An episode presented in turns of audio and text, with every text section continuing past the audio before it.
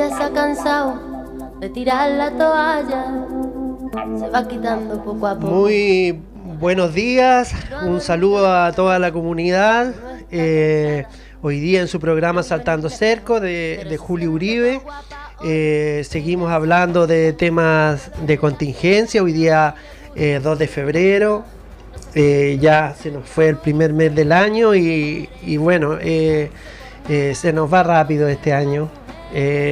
Creo que este programa ha ido causando, estando dentro de, la familia, eh, bien comentado, eh, la voz de las mujeres que, en definitiva eh, lo componen las panelistas, que traemos temas cada domingo. Esta semana vamos a tener ahí reunión de pauta para organizarnos como viene este año. Así que también algunas están de vacaciones. Así que ya en marzo retomamos eh, al 100% nuevamente el programa. Eh, en este programa, bueno, hemos hablado de los adultos mayores, turismo, de deporte, de maltrato familiar, de educación, del TTP-11 eh, y bueno, múltiples programas ya desde el mes de agosto que, salió la idea y, lo hemos mantenido domingo a domingo. Así que esperar de que eh, estén todos eh, felices como nosotros de, tener diferentes panelistas y, también tener invitados. Hoy día tenemos a una invitada que, ya ha estado en, oportunidades anteriores y que igual nos une una amistad, un estar siempre ahí detrás de los micrófonos y como es Luz Marina Peralta. Así que le damos la bienvenida a Luz Marina, que es nuestra invitada hoy día, que nos tiene ahí eh, noticias que, que, están ocurriendo en este momento en Aysén. Sí, muchas gracias Julio, muchas gracias al programa, a, a todo el, el, panel que siempre con el que cuentas aquí en los estudios. La verdad es que siempre hay noticias. Nosotros estamos hoy día finalizando un operativo de esterilización canina felina con, con buenos números entre ayer y hoy, pero eh, hoy domingo, bueno, comenzamos con, con, números bajos, ya la gente está llegando. Eh, sabemos que el día domingo, el fin de semana, todo el mundo lo utiliza para la familia pero yo siempre hago la pregunta, y perdonen la honestidad con la que siempre hablo, ¿cuál es el compromiso que tenemos con nuestros animales? Eh, todos somos parte de esta comunidad y por lo tanto eh, la natalidad eh, la podemos controlar y la solución la podemos tener entre todos, pero tiene que ver con la voluntad, el compromiso que tenemos con animales, perros y gatos, hembras y machos. Así que esa es la, la, información que tenemos nosotros para quienes están a esta hora escuchando Saltando Cerco, un programa que es muy seguido por la comunidad, Julio. Sí, bueno, contentos de, poder continuar con esto y también estamos con una de nuestras panelistas habituales, como es Ingrid Guzmán. Ingrid. Hola, buenos días, muy contenta de estar acá de nuevo en la radio con muchas ganas de, ver lo que está pasando con el operativo, que, me parece que ha sido muy bueno, eh, el trabajo que está realizando Luz María acá en la comuna, eh, solamente autogestionando los recursos, no, no le, para este operativo no le llegó plata de ningún fondo y ella con su muy buena voluntad eh, moviendo y, pidiendo plata por aquí, algunos privados que le han apoyado, ha logrado sacar adelante una esterilización que ya va en 80 animales y hoy día pretenden eh, esterilizar otros 80 más.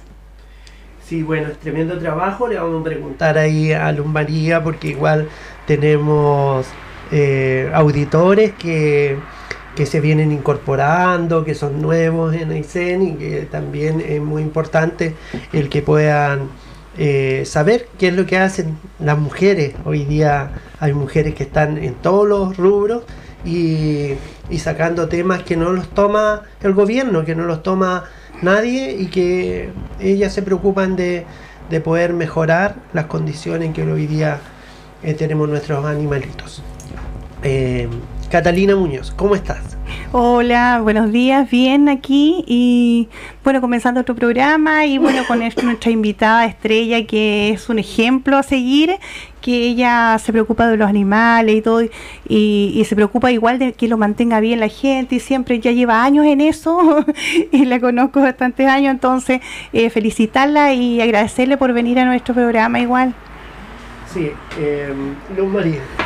¿Cuántos años ya eh, en esta actividad o, cómo, nace eh, tu inquietud de, poder eh, gastar gran parte de tu tiempo en esta actividad? Mi tiempo y mi dinero, ¿cierto Ingrid? mi tiempo y mi mucho dinero que gano mensualmente. Es que ese es amor, es compromiso. Yo creo que, que alguien tiene que hacerlo. Si al final eh, yo la verdad es que eh, no me siento para nada una persona especial, ni una, ni una estrella en el firmamento, para nada. Yo creo que...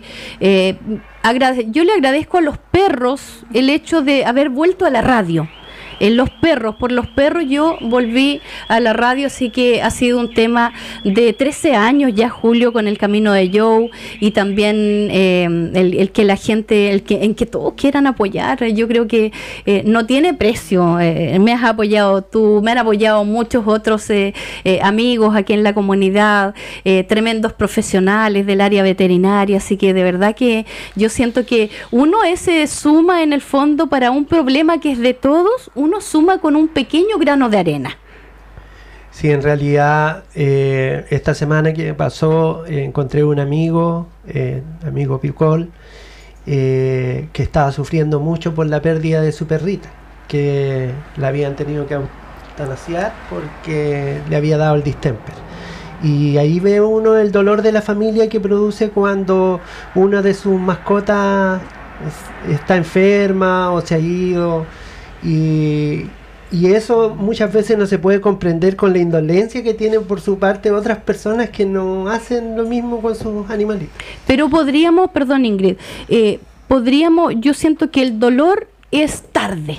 Eh, perdonen de nuevo la honestidad, pero yo siento que muchos, muchos seres humanos pueden prevenir el dolor, no solo de sufrir porque el animal hay que hacerlo dormir, pero no nos preocupamos a veces de vacunarlo, de darle el antiparasitario, y es una tremenda responsabilidad. Yo le digo a la no gente. Era el caso, porque eh, ellos eran muy preocupados de esa perrita, y, pero sí hay otro, o sea, es lo que hoy día está ocurriendo, que nos cuente un poquito de la actividad que había muchos inscritos y que no han ido. Eh, sí, hay mucha gente que se inscribió, tomó cupo, incluso canceló los 20 mil pesos que se están cobrando para este operativo, y la verdad es que no han llegado no han llegado, no porque me fui a Cisne, hay actividades, sabemos que hay actividades en, en toda la región, eh, algunas terminando, otras comenzando, pero ¿cuál es el compromiso? Yo vuelvo a eso, Ingrid, creo que el compromiso con nuestros animales es ese, de estar, de aprovechar estas instancias que no son todos los meses, o sea, tenemos más de un año sin esterilizaciones en Puerto Aysén, o sea,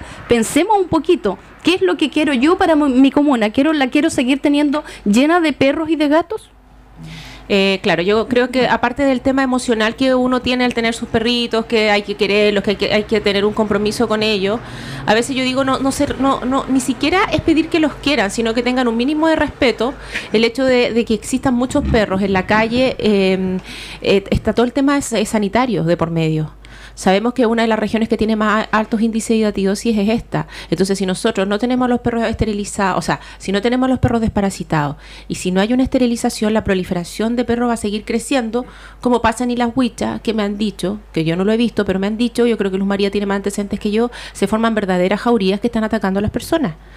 Lo otro que es importante... En Chacabuco igual en Chacabuco está muy complicado el tema de los perros. Acá igual en el, en el Rivera Sur, en el SECOF, igual. Eh, ya, ahí está. Entonces son puntos complicados. El otro día fui a ver una señora que eh, había mordido a, su niñita, se la habían mordido unos perros. Entonces, ¿por qué están los perros en la calle?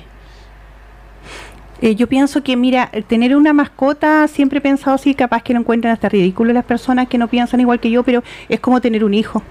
Sabes que es parte, es parte de la casa.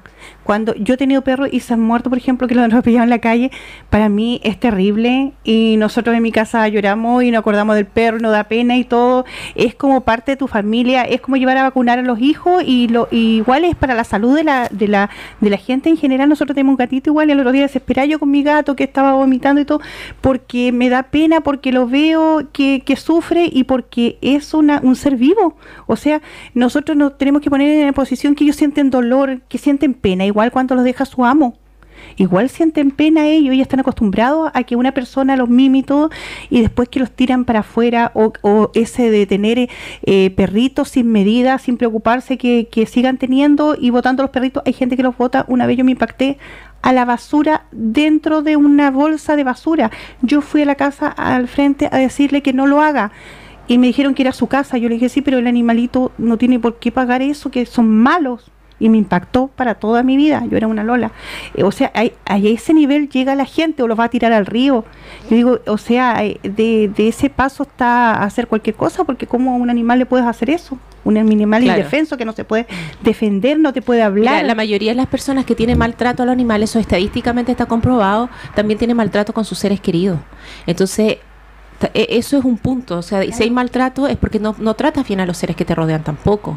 Entonces hay un nivel ya de, no, no, sé si de patología, pero sí de, Sí, eso se demuestra. Recuerdo la primera entrevista para el Camino de Yu aquí en Radio Milenaria con eh, Antonio Jorbatquis, que en paz descanse. Precisamente él me habló en esa oportunidad hace 13 años atrás, van a ser 14, que cuando uno maltrata animales, comienza, claro, maltratando animales, pero sigue su la escala sigue subiendo y llegamos a los seres humanos. Es tremendo. Entonces tiene que ver también como con una sociedad sana el hecho de que nosotros podamos mantener a nuestro animal en buenas condiciones, que una de las principales puntos es esterilizarlo, es porque estamos hablando de una sociedad, de un pueblo que tiene una es una sociedad más o menos sana, mm, ¿ya? Entonces por eso es súper importante el tema de la educación, el trabajo que hace la Luz María con su programa eh, El Camino de Joe, es un trabajo que lleva muchos años y que está principalmente enfocado a poder educar a la población, que los niños pequeños sepan desde los niños pequeños hasta los adultos, poder eh, ir mejorando algunas prácticas que tenemos e irnos informando también de las patologías, de las enfermedades. ¿Podrías contarnos un poquito cómo es el proyecto que tienen o no de educación? El que vamos a ejecutar este 2020 bueno, es que ese ya cambia, no vamos a tener radio, porque el, monto al que postulamos es muy chiquitito en relación al anterior. Ya. El anterior podíamos cancelar eh, programas de radio, este no nos da, ya. No, no, nos da.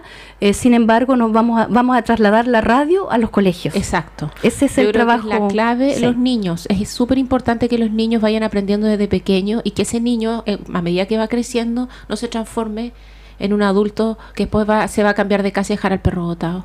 Sí, hemos ido, ustedes hablaron de algunos focos, de, algunos focos en Chacabuco, en Puerto Aysén. Bueno, el día de ayer, en conjunto trabajo que se ha hecho también con la otra agrupación nueva, con AIRA, eh, se lograron sacar ocho animales con dardo Querías conocer el tema de los dardos. Sí, eh, se sacaron ocho. Eh, yo comencé muy temprano en, Puerto Chacabuco buscando con una amiga particular eh, cinco perritas en Puerto Chacabuco de un abuelito, otras gatitas de un abuelito también. Esos ni siquiera los abuelitos pueden sí, capturar a su perrito. No, entonces eh, hubo otro señor en Chacabuco que, que trajo, se preocupó de, de, hacerle el ayuno a la perrita, la trajimos, la operamos porque esa paría sin control. Otras dos, una mamá y una hija, que yo la verdad es que eh, me encariñé mucho con ellas porque ya las conocía en un viaje que hicimos las dos, mi querida Ingrid. Eh, esas dos, madre e hija. La, la hija estaba parida hace más de un mes con cinco cachorros, quedan cuatro, y la mamá estaba preñada. El tema de la preñez, Julio, es tremendo. Para cuando yo partí realizando operativos eh, en Puerto Aysén el 2008. Era tremendo que el, médico cirujano me dijera, Luma, pero ¿qué es mejor?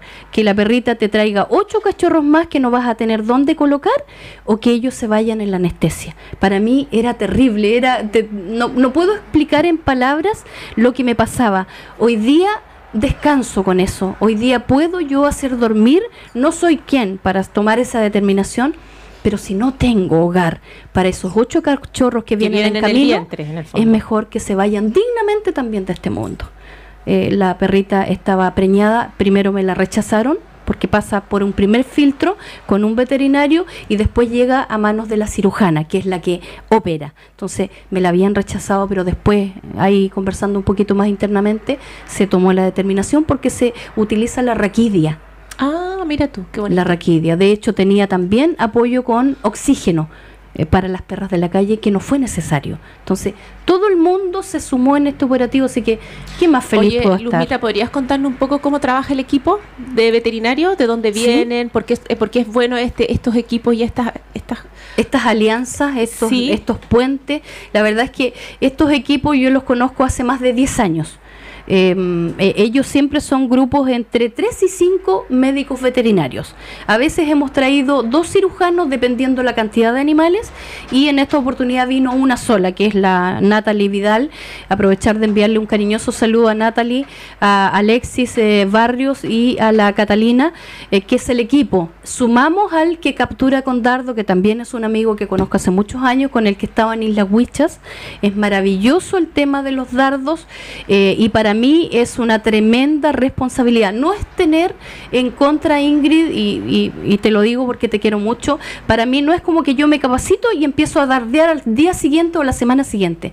Es una tremenda responsabilidad porque si tú pinchas un hueso, que es lo que nos, he- me ha explicado desde el primer día Javier, si pinchas un hueso con el dardo, es posible que el perro quede cojo para siempre. Entonces, yo cuando la gente me dice, no, pero yo, yo puedo disparar, que es una discusión que hemos tenido con la PDI, no es así. Eh, o será que yo de repente, para mí es mucha la responsabilidad, porque son seres vivos con los que trabajamos. Entonces, yo trabajo por el bienestar de los animales. Entonces, no es que esté en contra. Pero yo creo que no podríamos depender de una persona que viniera de tal lejos. No, no es depender. Eh, Yo creo que no es depender y quiero dejarlo claro. No es depender, se puede capacitar, pero eso también nos lleva tiempo. Yo Sí, tengo claro una sí. Bueno, eh, situémonos, por ejemplo, en Puerto Aguirre. ¿Cómo hacer un operativo, pero enfocado más que la gente que cuida responsablemente? En los a con dueño, en los animales con dueño. Claro, sino que enfocado en los que causan el daño Los o- salvajes. o, están atacando. Los que están en la calle. Claro. Eh, ¿Podemos hacer un operativo exclusivo para ellos? Se puede. Y Se puede. hoy día no se ha hecho.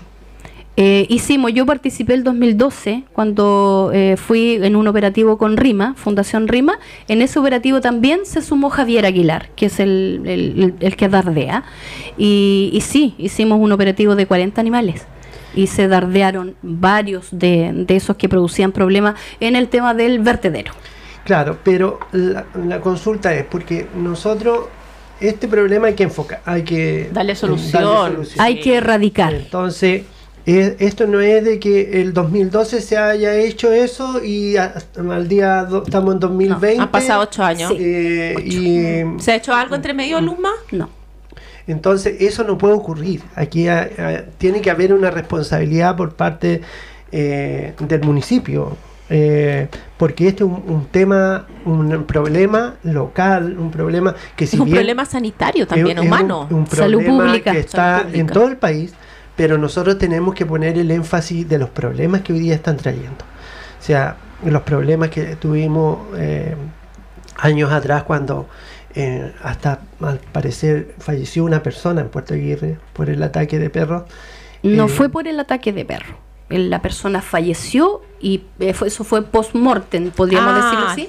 y los perritos se Sí, y hay aprovecharon que, del- yo prefiero aclararlo porque yo tengo toda la información al ya, respecto. pero eso no puede ocurrir. No, No puede ocurrir No. que una persona que muera después vengan los perros y de hacer el sí. trabajo. O si no, alguien que se desmaye. Claro, que lo ataquen los perros Claro. y terminen comiéndoselo. Eh, sí. entonces, eso no puede ocurrir. Entonces, si eso está ocurriendo o ha ocurrido, eso hay que evitarlo y hay que ver cuál es la mejor forma. Como eh, dice Ingrid, tal vez es eh, imperativo que exista un- una clínica móvil o algo, pero permanente. O sea, eh, estar en, en Puerto Aguirre, no sé, 15 días, eh, 20 días y después volver a los dos meses siguientes. Exacto. Eh, y, y- y así en Mañigual, en Chacabuco, Exacto. en las diferentes poblaciones, estar ahí interviniendo. Y eso hay que contemplarlo, hay que contemplarlo en un programa municipal que se preocupe de estas cosas eh, que son imprescindibles. Y con tu experiencia, con la experiencia de, profesionales, eh, poder llegar a una solución. Eh, los recursos también están, o sea, hay recursos en la subdere, hay recursos en el gobierno regional, en Punta Arenas hicieron algo parecido y porque es un problema nacional. Pero allá postularon un FNDR grande y con ese financiaron todo. Entonces, nosotros tenemos el problema, existen recursos, lo único que hay que llevarlos al papel, transformarlos en proyectos y poderlos ejecutar. Y mantener eh, una clínica eh, municipal móvil para solucionar estos problemas. Puede ser hasta con container, container se pueden habilitar y... y operativos, así como se hace operativo en diferentes, eh, ¿cómo se llama? Puntos.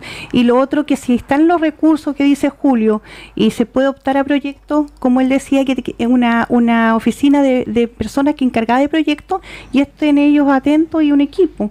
O sea, sería genial porque van a seguir las personas irresponsables con sus mascotas, van a seguir atacando en la calle y este tema nunca se va a cambiar porque van a seguir habiendo eh, eh, personas que llegan y les gusta tener perros y les gusta llevar perros a la casa y de repente no tienen para darle comer y por eso estos ataques porque de hecho se comen incluso hasta los corderos, atacan y los animales, uno dice esa jauría de perros, pero es que los perros no son culpables porque resulta que ellos tienen hambre y van a, eh, ellos tienen instinto, entonces van a reaccionar a su instinto, ¿cierto Luz María? Que por eso me imagino. Claro, el tema de los animales de, pastoreo que son atacados por los animales, por estos grupos de perros salvajes, también es una responsabilidad y que, tiene que abordar la comuna.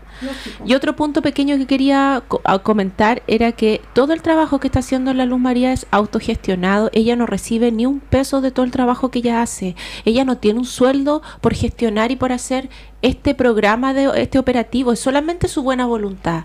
Y personas así necesitamos en la comuna. O sea, en realidad es un trabajo que ella no debiera estar haciendo. Sí, bueno, a, mí me pasa mucho, por eso es que yo siempre digo que, que las las eh, profesionales eh, o los profesionales de repente en diferentes áreas, hay personas que hacen mucho más y, que no muchas veces no son profesionales. Yo recuerdo eh, perfectamente cuando estaba en los bomberos y tenía mi brigada de bomberos, donde a, mí no me pagaban ni un peso por tener a 45 niños haciendo el bien o enseñándoles para que a futuro hagan el bien y que hoy día pertenecen en su mayoría todos al cuerpo bombero, y gran parte de ellos hoy día están en la oficialidad, pero cuando venían estos, los del CONACE, por ejemplo, que tenían que ver con que los niños no vayan a la droga o al alcoholismo, eh, ellos me llamaban para que vaya con mis niños. Y, y ellos recanaban tremendo sueldo y no hacían absolutamente nada eh, y cuando tenían que presentar algo, presentaban a, a mis niños, a los que yo había formado. Entonces, eh, en esto yo entiendo que ocurre muy similar, que personas que les pagan para que vean eso, para que eh, gestionen y todo, hacen muy poco. Y personas como Luz María, que no gana ni uno y se esfuerza y tiene contacto, hace por muchas de las otras personas que... Y a mí me consta que ella saca plata de su bolsillo para poder el otro día, por un ejemplo cortito, había una gata que estaba con una fractura de mandíbula, acá, en la articulación. Y ya me lo habías dicho, yo le dije, me retaste. Eh, le dije, Luz María, deja la gatita así nomás y se le puede pasar el dolor y se va a formar un callo óseo que se llama, que es una, una como una, en fondo, una cicatrización ósea del hueso. Y no me hizo caso. La mandó igual a Coyhaique y ahí está, y, y, adquirió una deuda. Entonces yo tratando de que me da pena la gata, pero me da más pena la lumbaría. Entonces digo, no, lumbaría, no la. Ya pagué, ya pagué, ya pagué. Siempre digo, Dios provee. Mira, yo quiero hacer un pequeño, un pequeño alto cortito. Eh, a Julio yo lo quiero mucho, y él lo sabe. Eh, me gusta mucho cómo es, eh, de cómo funciona. A lo mejor de repente no hablamos mucho por, por los tiempos pero eh, Catalina dijo algo, Ingrid como igual eh, eh, complementó de alguna manera en el tema de los perros de la calle, jauría. Yo generalmente no utilizo algunos términos en mi vocabulario, es, muy personal. Pero quiero decirle a Julio que el tema de las jaurías, que, que en el fondo tenemos una ley, quiero llegar a eso. Tenemos una ley, hace mucho tiempo tenemos una ley, hace dos años vamos para tres ya con la ley Cholito, la 21.020 tenemos ordenanza municipal en Puerto Aysén, en nuestra comuna, tenemos reglamentos que son súper claros en el tema de la tenencia responsable, pero seguimos fallando, eh, no sé si como sociedad, Julio, tú que te manejas harto en ese, en ese tema y que has estado en lugares estratégicos, la solución no la veo cuando seguimos siendo el problema de los perros, seguimos siendo nosotros. No, es, no, vamos a la raíz del problema, que es mi, en el fondo mi, mi pena, eh, mi frustración, porque tenemos todo, todo Ingrid, pero no solucionamos el problema de raíz que seguimos ocasionando nosotros, porque la gente siempre cuando me, aborda en algún minuto, ay, pero usted defiende los perros, que esto, que lo otro, pero y me dice, estamos llenos de perros, nadie hace nada. Sí, se hacen cosas y no estamos finalmente erradicando o dándole la solución al problema de raíz que ocasionamos nosotros como, como seres humanos. En ese sentido, siento que, que estamos en una falencia que puede ser posible si tenemos ley, ordenanza, reglamento. Yo siento que ahí hay una falla como, como muy grande. Entiendo que la ley indica algo y que no se hace cumplir. Exactamente. Claro, yo creo que es... Eh, a lo mejor va a ser feo lo que voy a decir, pero cuando desde la cabeza anda mal, porque aquí todos sabemos que a mí me ha tocado salvar a personas que están en la esquina de mi trabajo, afuera de la casa del alcalde, eh, ahí hay 10 perros y que en algún momento atacan a las personas. A mí me ha tocado ir a dejar a vecinos en camionetas a salvarlos porque los están eh, tratando de morder. Entonces, cuando viene desde la cabeza mal, o sea, ¿por qué no partimos por ahí? Eh, claro, yo he visto algunos comentarios, por ejemplo, de concejal, de concejales, sí, que por qué no matan a todos los perros. Entonces, ¿de qué estamos hablando? O sea, y para eso se hacen las leyes, se hacen los reglamentos, y, si no se cumplen no sacamos nada de, de tener todas esas medidas. No, no nos sirve la ley, ni los reglamentos, ni la ordenanza si no fiscalizamos, que es la falla mayor que veo yo. Eh, lo otro que yo quería abordar un poco es como el tema de que muchas personas que tienen perritos, a veces son de escasos recursos, porque me ha tocado ver, y vamos metiendo más perros a la casa. Señora, ¿no puede tener más perros? Le digo yo, si usted no tiene ni para comer usted, es que lo encontré botado, no sé qué hacer. Entonces, siento que como hay un problema mayor ahí que tiene que ver como con la condición humana de querer ayudar al otro, aunque yo ni siquiera tenga cómo ayudarlo. Eso tiene nombre. Síndrome de Noé. A ver, eh, Tiene nombre. Es un problema psiquiátrico. Tiene nombre. Síndrome de Noé. Yo lo estuve hablando mucho en los últimos programas del Camino de Yo. Es importante también eh, tener esa información a la mano porque las personas que hacen eso no asumen que es un problema que tiene que ver con nuestro cerebro que no está funcionando o dándonos en el fondo lo que nosotros necesitamos. Ellos necesitan tanta ayuda como los animales que recogen. Tenemos el caso de un caballero, ¿no es cierto? Sí, de la solución de ayer. No, uno de allá del... Ah, sí. Pero ¿sabes que lo otro que yo a mí me llama la atención?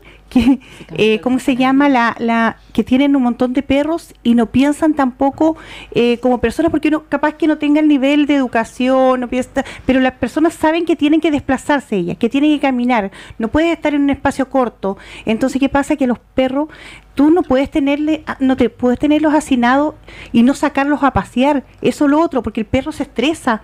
Entonces, ¿qué pasa?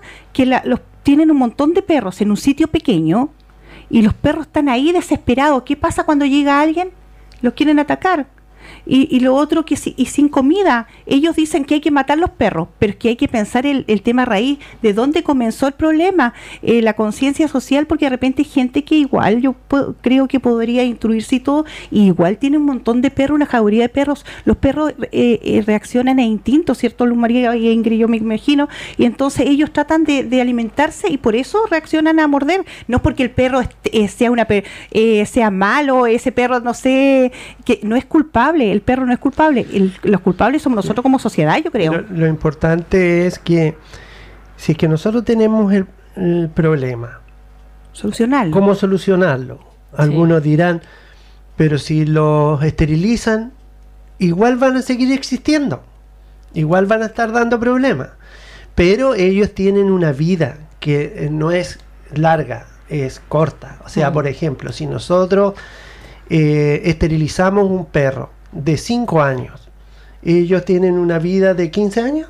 Dependiendo de la raza. Claro. Sí, más o menos. Entonces, sabemos que eh, no va a dejar descendencia ese perrito y que en 10 años más ya no va a estar. Es que el crecimiento En- es piramidal, entonces En- una en- perra. Entonces, claro, si es, si es esterilizada un- una hembra, eh, claro, no va a dejar más descendencia. En cambio, si no se esteriliza, va a estar produciendo, no sé, pues 10 perros al año. Y esas eh, crías al año ya van a estar con no sé cuántos y, perros. y también van a estar Hembras y eh, machos. Claro. sí. Entonces, el crecimiento de la población, sobre todo de perros eh, callejeros o que no tienen dueño, eh, es increíble. Es exponencial. Eso es lo que tenemos que evitar. Evitar que eh, sigan aumentando y, y- y teniendo, eh, no sé, pues, esta clínica móvil, vamos a poder hacer eso. Hacer de que, que no siga creciendo la población y que la población que hay disminuya. Y, y eso es un trabajo eh, no esporádico, sino que continuo para que pueda existir eso. permanente en el tiempo, que es lo que sentimos nosotros, eh, nosotros el 2013, 2014, pero igual es, un poco frustrante que la gente no recuerde que tuvimos un premio como agrupación eh, con una fundación estadounidense que nos donó 1.200 cirugías para poder eh, ejecutar 2013-2014, donde entró Villa Mañiguales, Chacabuco, Torreones, Aysén, Huichas. 1.200 cirugías. Si bien es cierto, a lo mejor no es una cantidad estratosférica de dinero, pero fueron dólares que llegaron de Estados Unidos para Aysén. Entonces, son premios que yo le digo a la gente, no es un premio para mí, es un premio para la comuna en la cual yo vivo. Si al final es, Sí. es eso. Una consulta, eh, eh, no sé si habrá algún censo de, de mascotas. Hay dos demografías, demografías caninas. Una el 2009, para que fue Puerto la, Aysén. Sí, Puerto Aysén, Coyhaique, la primera, el 2009, y 2016, que la hizo la Universidad Austral, que es bastante más actual, que está asequible a través de la página. Eh, ¿Y cuántos eh, eh, habían? aquí tenemos sobre 7.000. Claro. Sobre 7.000. No, ahora, eh, tiene que haberse disparado el número. El, el número El problema es que la mucho mayor. medida que crece se duplica fácilmente. Sí, sí. Eso es Porque tenemos mucho en la calle, pues, mucha Claro. perra en la calle. eh, eh, Y, y de, preñándose eso, sin y ningún de. ¿cuántos ya estarán esterilizados de esos 7000? ¿Cuá- en- en- ¿No han sumado, por ejemplo, si ahora van a ser 80 o 160 las otras esterilizaciones? Eh, ¿Cuánto un catastro habrán 2000 perros esterilizados? mucho más, Mucho más. mucho más. Sí. Claro. Yo creo que la comuna de Aysén tiene sobre 5.000 esterilizados.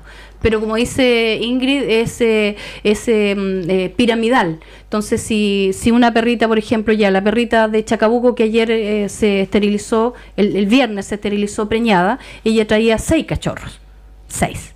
Y de esos seis cachorros, siempre la tendencia es más, Ingrid, me corrige si estoy equivocada, más hembras que machos. Sí, es verdad. A lo mejor mm, puede haber traído y eso la, la cirujana para ella también le produce un, un- un dolor el hecho de tener que esterilizar y que aunque, aunque ellos se vayan dignamente es terrible que se vayan. Entonces, si son cuatro hembras y dos machos, la gente tiene que entender, y esto yo lo digo eh, de verdad de- desde el corazón, la gente tiene que entender que para tener camadas de cachorro yo necesito una hembra y un macho, porque hay mucha gente que se sigue negando a esterilizar a los, los machos. machos.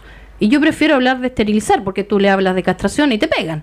Entonces, hay mucha gente que se niega, hombres y mujeres. Entonces, tenemos que entender que si queremos como comuna crecer y, y avanzar en este sentido, en el tema de la tenencia responsable, hay que esterilizar hembras y machos, ojalá antes del primer celo.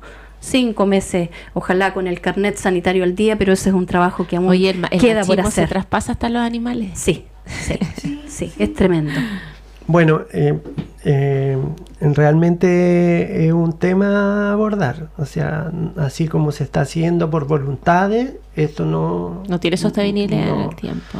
em, hay que abordarlo y seriamente. Seriamente, No claro. es, no es un tema difícil. Y, y teniendo tal vez, eh, una vez conversábamos con, eh, en el core con el doctor Araya y él decía, aquí podemos hacer una clínica eh, eh, como popular, una clínica, una veterinaria popular, porque en realidad es el tema no solamente es de las mascotas, también hay un, un- un te- un tema con los pequeños propietarios de animalitos como de que tienen 10 corderos, ellos no pueden pagar a un veterinario eh, para que vaya a revisarle sus animales, o el que tiene un caballito o dos caballitos. Que una son- vaquita, sí. Claro, entonces ahí hay otra necesidad grande de profesionales para cubrir esas áreas, porque eh, las enfermedades se transmiten. Claro. Eh, bueno, yo creo que la Luma tiene varias experiencias con respecto a ese tema de gente que no tiene recursos a veces para poder operar a sus animales, especialmente cuando están atropellados. El problema es que acá dependemos total y absolutamente de Coyhai, que no tenemos ni un equipo de rayos. El otro día me tocó ver eh, un pingüino que llegó a que llegó, no voy a decir de, de qué, de dónde, llegó un pingüino y había venía con una alita media doblada. Yo lo fui a revisar al pingüino, pero decía, ¿cómo no vamos a tener un equipo de rayos para saber si está con fractura o no el pingüino? Y un equipo de rayos no es tan complicado, o sea, igual hay que tener una pieza especial que, que tenga un- unos milímetros de plomo, pero no es nada del otro mundo, o sea, igual se puede hacer. Pero hay infraestructura, yo creo, como para poder tener ese equipo. No, de no hay nada. eh, No. Entonces, ¿qué hacemos con los animales? Los mandamos a, a Coyhaique. Allá el, el otro día mandamos un perrito por una luxación que tenía en un codo de una señora que lo, lo vio que lo atropellaron, que no era de ella, le salió 400 mil pesos. Pobrecito. Ella está haciendo empanada, haciendo ceviche para poder ayudar al- al- a recuperar el codo de ese animalito. Pero 400 mil pesos para un perro que no es tuyo, ¿quién tiene esa plata? Lo otro que mira, eh, que yo me devuelva con el tema de, lo, de los, ¿cómo que se llama? De los perros que dice eh, Julio, es muy buena eso de igual de esterilizar y todo, ¿sabes por qué? Porque es traumante igual ver, ¿sabes? Que aparte de los perritos que, que andan en la calle y que de repente lo atropellan y todo, cuando los perros se forman jaurías por la irresponsabilidad de nosotros mismos y atacan a las ovejas, a los corderos, de repente esos campesinos, por ejemplo, tienen eso eh, para subsistir, para comer. Entonces ellos dependen de eso. Lo otro es ver a los animales, porque yo lo vi, es ver a un- una oveja, un cordero, cuando ya lo ha atacado esa jauría de perros, el animal, el animal sigue vivo, ese cordero sigue vivo, esa oveja sigue viva y toda mordida y sangrando. O sea, tú no hayas que hacer en ese minuto y tratas de sacar a los perros y te da miedo también sacar a los perros porque te pueden atacar a ti porque tienen hambre. Entonces el perro no va a razonar, ah, no, es eh, la persona me está sacando, no lo voy a atacar. Entonces, ¿qué pasa? Que, que viene todo arrasando con un Una tremendo cadena. problema, una cadena Después, ¿qué pasa con económica, un problema de dolor con el animal y todo. ¿Qué pasa con ese propietario de oveja? No encuentra nada Claro. mejor que empezar a tirar veneno. Y le llega Claro. veneno a todos los perros y, y- y uno como veterinario, ¿qué puede hacer con un perro envenenado? No es mucho si no tiene un lugar donde por lo menos pasarle suero. Claro, y de repente uno se enoja contra esa persona, pero esa persona también eh, pensó solamente en que él vive de eso y, y tiene para comer con eso. Entonces, igual es todo un problema atrás, es toda una, Una cadena. cadena, claro. Entonces, si Julio eh, hace un, eh, ¿cómo se llama? Todo este operativo, se hace responsable de eso, es como una buena idea porque resulta que es O un sea, problema local aquí en Puerto grande. que estamos viviendo. Est- estamos Y hace ya muchos años que se está viviendo con ese problema. Y la gente reclama incluso que podría matar a los perros y todo, y que, que ¿cómo se llama? Que no se hace nada y todo, pero es que si, es como lo que hace Luz María es que, que de prevenir antes de que pase el problema, se- es genial. Sí, pero um, estas cosas también no son eh, temas... eh, lo que pasa es que para abordar una problemática de esta naturaleza, bajo mi forma de, de ver las cosas, eh, tú puedes abordarlo en forma inmediata, tal vez con una clínica móvil. Pero tú tienes que trabajar por otro lado, que para mí es el más importante, y es el tema de educación. O sea, nosotros poder tener ramos en el colegio, tal vez en lo mismo de ciencia, donde tengan que aprender la responsabilidad y partir desde niño. Entonces, eh, saber de que cuando ellos o los niños crezcan con una eh, eh, educación sobre la tenencia responsable de, de animales, vamos a tener tal vez erradicado el problema de aquí a 20 años más. De los adultos que se cambian de casa y dejan al perro botado. Claro, entonces, para mí la importancia que tiene que tener el, el abordar temas como a corto plazo y tener una mirada también a largo plazo. Y, y una vez que tú estás educado, eh, y la educación para los adultos tal vez tiene que ir con el garrotazo, como, como quien dice que el garrotazo es que tengan que pagar multa o pagar las penas que dice la ley o que dice eh, los reglamentos. Entonces, eh, son un sinfín, o no un sinfín, sino que son varias cosas para abordar un problema eh, puntual. Es, es, clave, a propósito de lo que dice Julio y Catalina, es clave la educación la esperanza que tengo yo es eh, las nuevas generaciones, los chiquititos. Y yo creo que este año con el proyecto junto a Joel vamos a hacer algo importante, innovador, que es un proyecto que le gustó mucho a nivel de, de Santiago, porque es innovador trasladar, ya hicimos un trabajo y hemos hecho un trabajo en radio para educar a muchas generaciones. Yo me he encontrado con, con muchos chicos que están eh, que ya son adultos, profesionales, que escucharon el camino de Joe hace 10 años atrás, por ejemplo. Pero ahora vamos a trasladar la educación y la radio a los colegios y queremos abordarlo, ojalá, todos tenemos 40 capítulos para, para los niños y dedicarnos a eso. Yo creo que va a ser una un, factor determinante eh, para un futuro, yo espero, no muy lejano. Sí, bueno, eh, saludar a Joel Ojea, que él igual ha sido parte de nuestro programa y que es un joven profesional, aicenino, que ha estado trabajando con Luz María. No sé si quiere enviarle un saludo, decir qué es lo que es él, cómo, cómo te ha ayudado, cómo están saliendo los programas que se grabaron el año pasado. Sí, la verdad es que mm, eh, con él nos reunimos, bueno, por otro amigo nos conocemos con Joel, eh, amigos en común, y la verdad es que como él es eh, comunicador audiovisual, yo soy locutora de radio y televisión, tenemos harta afinidad en ese sentido y nos complementamos. Yo he aprendido mucho con él, como él también ha aprendido mucho conmigo, experiencia tenemos bastante, así que ha sido bien bonito el trabajo.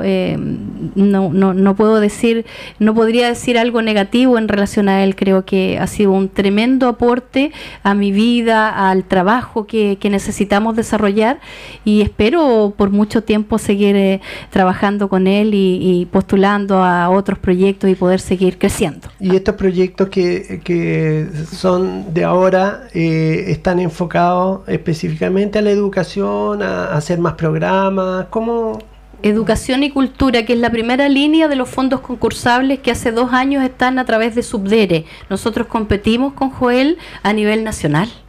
Y en, en, para Puerto Aysén, para la región, mejor dicho, el año, pasamos, el año pasado ganamos el segundo proyecto y los únicos que quedamos fuimos nosotros. En Coyhaique no quedó ninguno. El año antepasado sí, quedó nuestra agrupación y una agrupación de profesionales veterinarios en Coyhaique.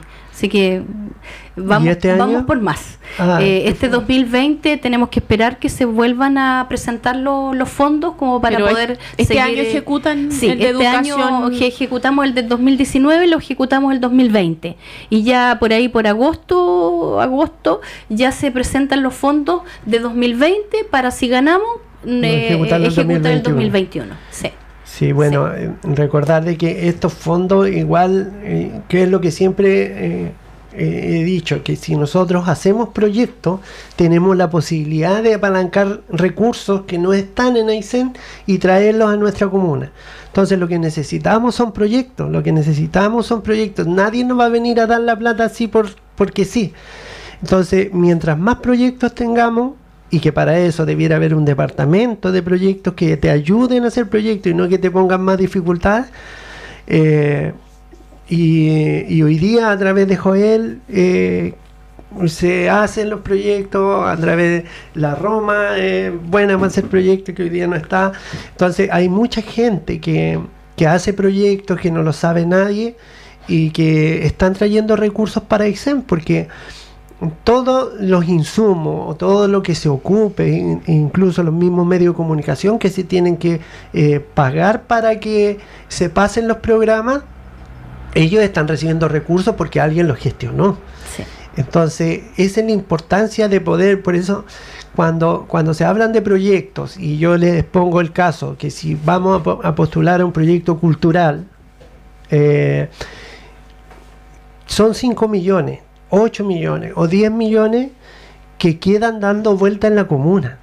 Y si postulamos 10 proyectos ya no van a ser 5, 8 o 10, van a ser 50, 80 o 100 millones de pesos que quedan dando vuelta en nuestra comunidad y que ganan desde los medios de comunicación, los que transportan, etcétera, etcétera, los que dan los alojamientos. Las los imprentas, librerías. Todo. Entonces queda una cantidad de recursos no menor dando vuelta. Por eso es tan, eh, tan importante que nosotros tengamos la capacidad de hacer proyectos, de postular a todos estos recursos que al final se pierden porque nadie los postula.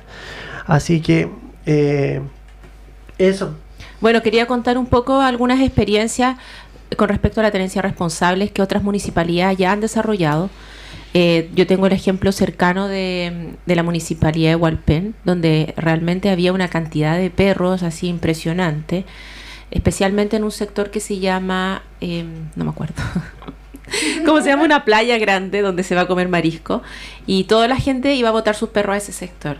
Bueno, fue todo, eh, fue erradicado, se hizo una clínica veterinaria municipal eh, con recursos de la Subdere, con unos containers, armaron una clínica local y también fue muy importante la ordenanza municipal que ya lleva prácticamente 15 años, la ordenanza municipal de Hualpén, donde eh, se pasa multa a las personas que eh, están, porque los perros están chipeados hace muchos años también, entonces se, sabe de quién es el dueño y se le pasa multa porque el perro estaba en la calle, porque mordió a alguien o incluso porque fue atropellado.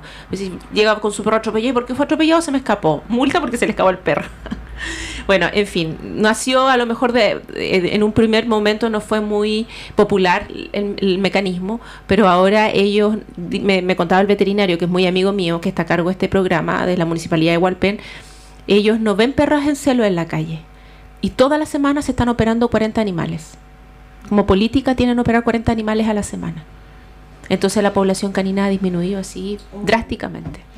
Bueno, recordar a la comunidad, a los que nos escuchan, que Ingrid Guzmán, que es la panelista que acaba de hablar, es veterinaria de profesión. Por lo tanto, ella tiene todo eh, la responsabilidad o la ética de, de, hablar lo que está hablando, porque es una profesional y es quien también de una u otra manera se han conocido con Luz Marina, se quieren mucho ellas. Y trabajamos juntas Eh, igual eh, con los perritos. Sí, así que, eh, Catalina, quería Lo decir. otro que lo que comentaba Ingrid de, de ese lugar ahí donde se mantiene y se hace operativos municipales, eh, yo me imagino que igual para los turistas es muy importante porque tú llegar a un lugar y que veas que, que ¿cómo se llama? Que no corres riesgo, porque la gente le tiene miedo. Los perros, tú cuando ves jauría sabes que tienen hambre, sabes que te pueden atacar. Entonces da gusto ir a un lugar así, que no haya perro, que no corras peligro en ese sentido. Ya y también para darle seguridad, seguridad. El lenga. ¿Cómo? Lenca. El ¿Y cuál le da seguridad igual a tu gente de que puedes transitar libremente y tranquilo? Entonces, eh, eso sería pero genial acá en Aysén. Especialmente en Chacabuco, donde llegan anualmente no sé qué número de, cru- de cruceros, Sí, que se pues. bajan los turistas y ven la cantidad Y, de y perros. sabes que antes cuando estaba la, el, el- la posta de Chacabuco estaba eh, por mientras eh, detrás de la, ten- de la tenencia que la trasladaron porque se estaba construyendo la otra, igual había un foco de perro porque mi hija iba a trabajar allá y dice que se formaban jaurías, daba, miedo pasar para allá a la posta porque había muchos perros, o sea, imagínate la- esa persona que va enferma, no, de repente no puede ni arrancar, o igual uno igual, teniendo los perros Claro. atacan. Entonces, hay muchos lugares acá puntuales donde hay muchos perros y tú no quieres ir a ese lugar porque te corres riesgo. Es, y te puede tener rabia igual. Tú, Ri- Ingrid, sabes que un perro puede tener la rabia y tienes que estarte vacunando por un periodo largo. Mm, Muchas gracias Catalina. Bueno, eh, agradecer a Luz Marina. Sé que le están llegando mensajes ahí que diga cosas eh, que muchas veces uno se las guarda porque eh, em, más bien eh, pasar bien con, con las personas y no hacer problemas de algo que a lo mejor no depende de nosotros la solución. Así que eh, es un tema mu- muy importante para mí, es algo que hay que abordar eh, rápidamente y, y bueno, eh, felicitar por tu gran trabajo, Lo Marina. Eh, Mi, bueno, el, el trabajo eh, se hace para la comunidad, yo siempre lo he dicho. Eh, Ingrid conoce la tarea que hemos tratado de desarrollar aquí en la comuna de Aysén, ha sido constante en el tiempo. Me encantaría que eh, me, me, encantaría poder ver esa clínica móvil, Julio, poder participar de alguna manera y ver que sí se puede cuando ah, cuando hay, yo, yo, creo que cuando se quiere se puede. Yo yo creo que no hay nada imposible de realizar. y, y Ingrid sabe que que, que uno, uno eh, todo lo que hace con un grupo de, de, mujeres, porque yo trabajo con, con un grupo, he, rescatado Ingrid a mi grupo antiguo que está casi todo en, en, el operativo, Claudia Cárcamo, la Cristina González, la Erika Galindo, eh, el marido de Luz que ella tuvo que viajar por problemas familiares, él tomó su lugar, primera vez anda feliz dardeando con Javier, ¿ah? en Puerto Chacabuco andan en este minuto tratando de capturar otras perritas que paren sin control. Entonces, ese, ese puño, eh, de verdad puro ñeque, eh, y la verdad es que como te decía Julio, eh, los egos aquí es lo menos importante. Yo siento que los egos en el ser, cuando los egos pasan a ser más importantes que la causa, que es lo que a mí no me ha pasado, será porque trabajo en la radio, se echa a perder todo lo poco que uno puede avanzar.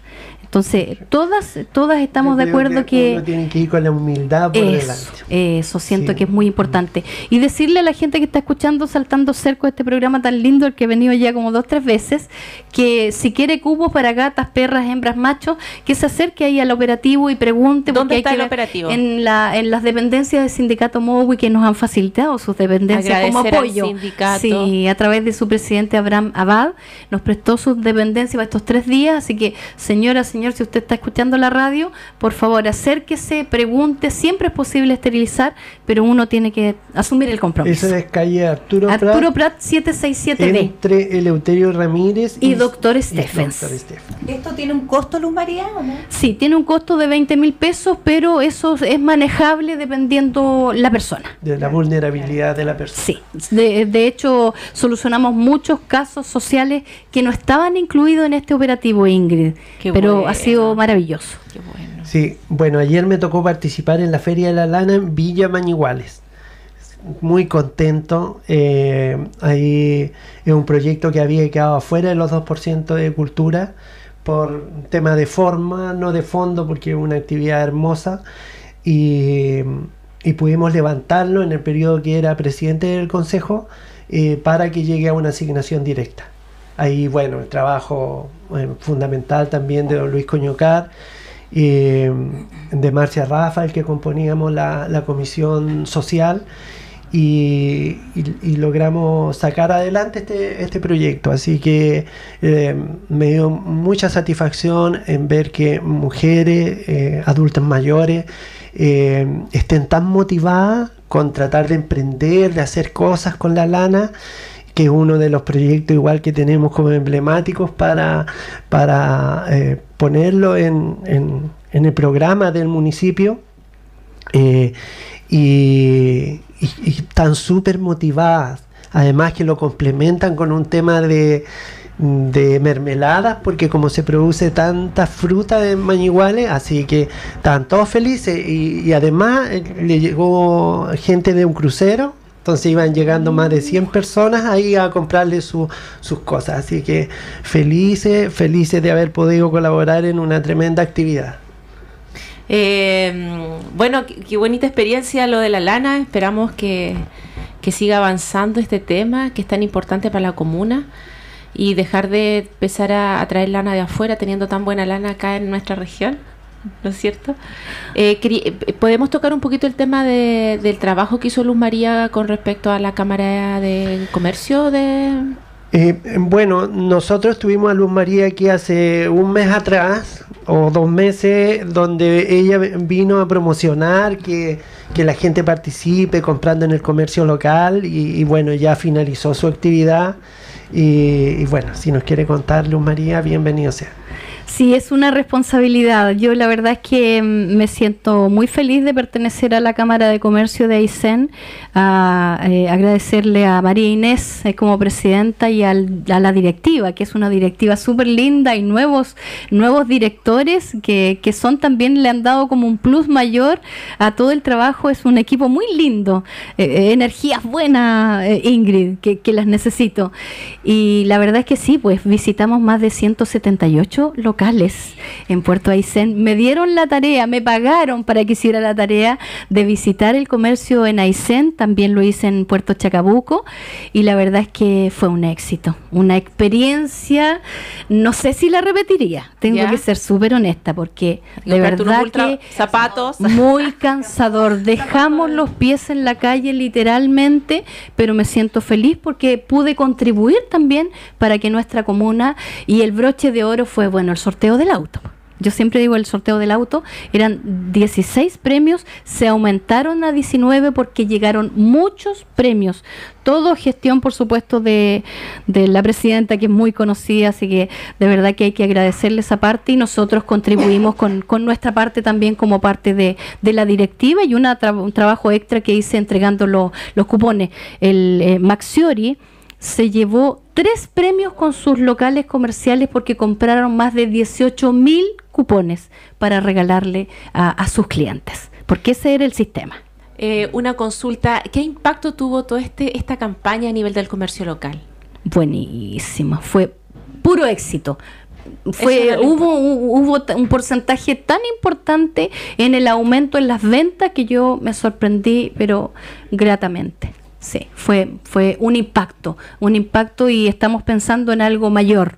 eh, para el, yo creo que para este año será 2020, ah, sí. claro. Un camión. un camión, un camión refrigerado. Sí, fue, fue muy linda la experiencia. Agradecerle, por supuesto, a todas las empresas que colaboraron, eh, a toda la gestión que se hizo, a toda la gente que participó. Había mucha ilusión con respecto a los premios. Quedaron muchos, muchos, muchos premios aquí en Puerto Aysén. Buenísimo. Sí, eh, también esta semana eh, se hizo el cierre de un programa que había de barrios comerciales.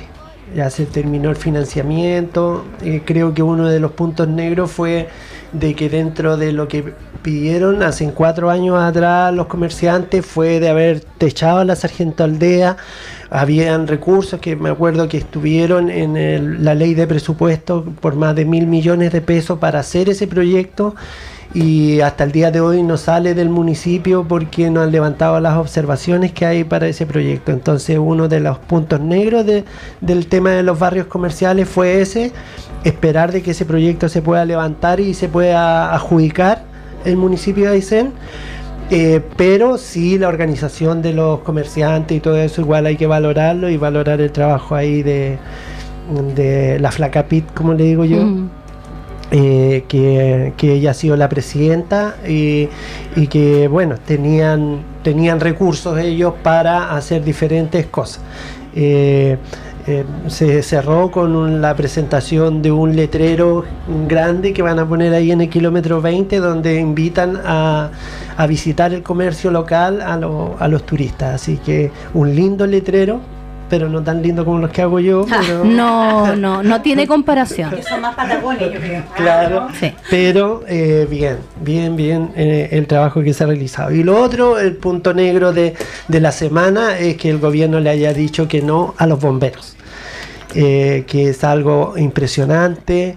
Eh, nosotros, cuando fue el incendio de Cochrane, eh, Cochrane, la ciudad de Cochrane fue salvada por los bomberos de Cochrane, con una eh, precaria eh, Infraestructura. infraestructura o, o- Balas y picotas. Claro, una infraestructura muy mala y yo teníamos los recortes del diario donde decía el presidente que iba a mejorar eh, las condiciones de los bomberos en, las localidades aisladas porque eran los que protegían por los incendios forestales igual.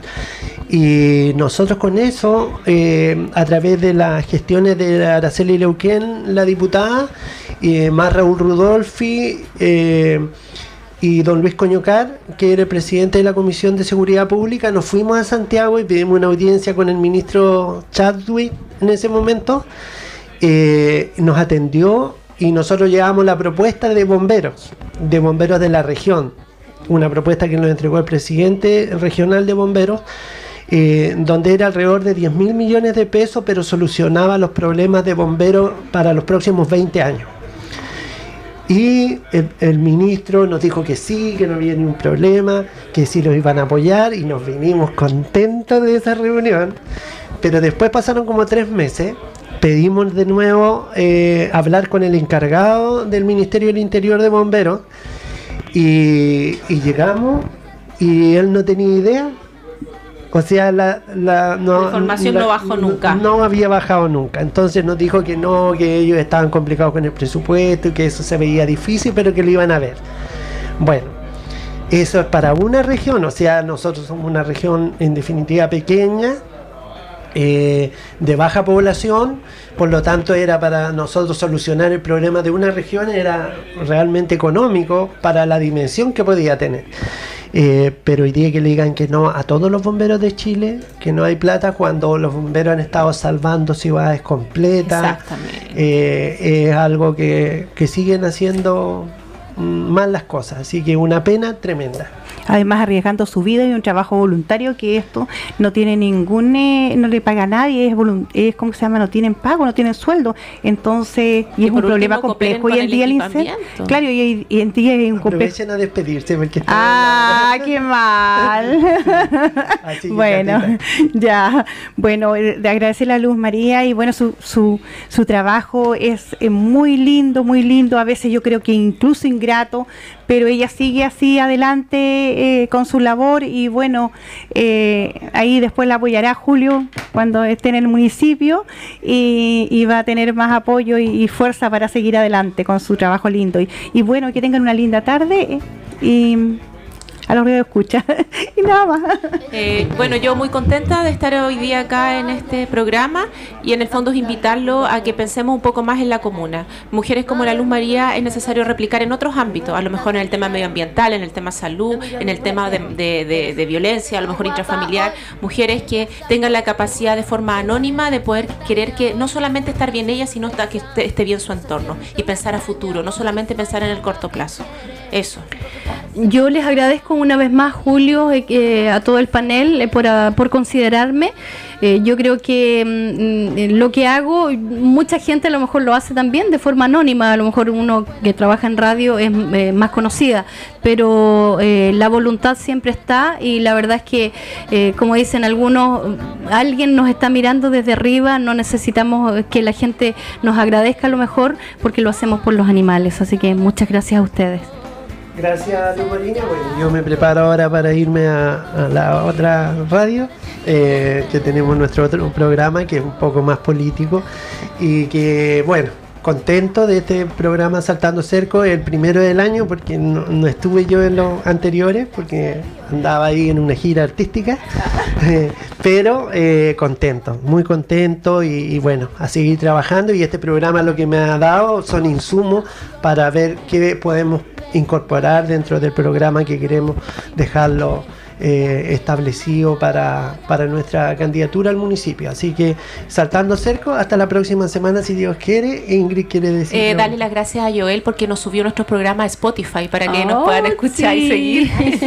Sí, Joel, igual hay un 7 Joel. Eh, bueno, hasta el próximo domingo si Dios quiere en su programa Saltando Cerco de Julio Uribe.